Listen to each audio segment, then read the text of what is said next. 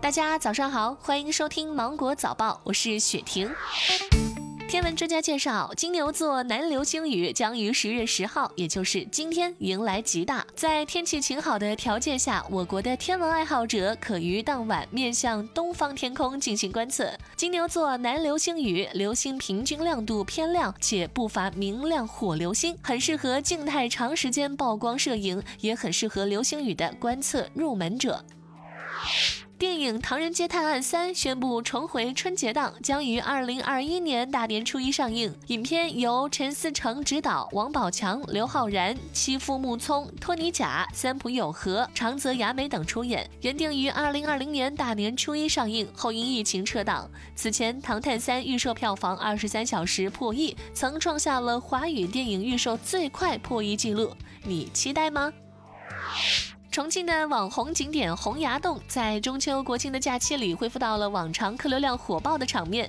附近有一家火锅店，每天吸引了两千多名游客前来排队品尝火锅。十月六号的中午，这家火锅店迎来了国庆假期累计排队的第一万号客人。这家火锅店呢，精心的准备了一张饭票送给那位客人，客人可以凭这张饭票免费在店里吃三年的火锅。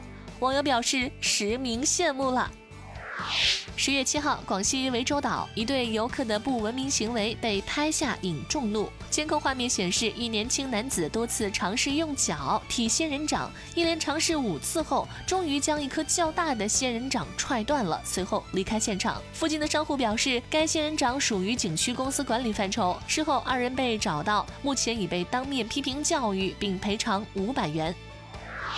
刷脸进店、自助购书、智能支付。日前，福州首家无人书房“鳌峰智慧阳光书房”正式亮相。书房将传统业态与全新数字技术相融合，采用智能化购书模式，为读者打造数字化阅读场景。其中一面互动屏吸引了记者的注意。当读者靠近互动屏时，系统会自动的识别其性别、年龄等，进行智能化图书推荐。近日，江苏高速服务区冲上了微博热搜，阳澄湖服务区也因为设计独特，引发了网友纷纷打卡。这个服务区不光有美食，还有全息投影和三千平米的非遗文化艺术中心，以及小桥流水的别院。休息区还能听到昆曲。近日，广东汕尾市海丰县的一条路面上出现了一条长达三百米的奇葩减速带，开车经过的司机们都会感到一跳一跳，被迫体验震颤式按摩。据了解，减速带地段事故频发，为预防才设置了减速带。施工方在沟通过程中出现了误解，目前有关部门已对问题减速带进行整改。据北京市市场监管局官方网站的消息，三个餐饮服务地方标准目前正面向社会公开征求意见，其中对公筷公勺使用提出了明确要求，如火锅、烧烤或在餐桌上熟制的菜品，应提供专用的公筷公勺，公筷公勺的颜色、形状、长度等宜不同于客用筷勺。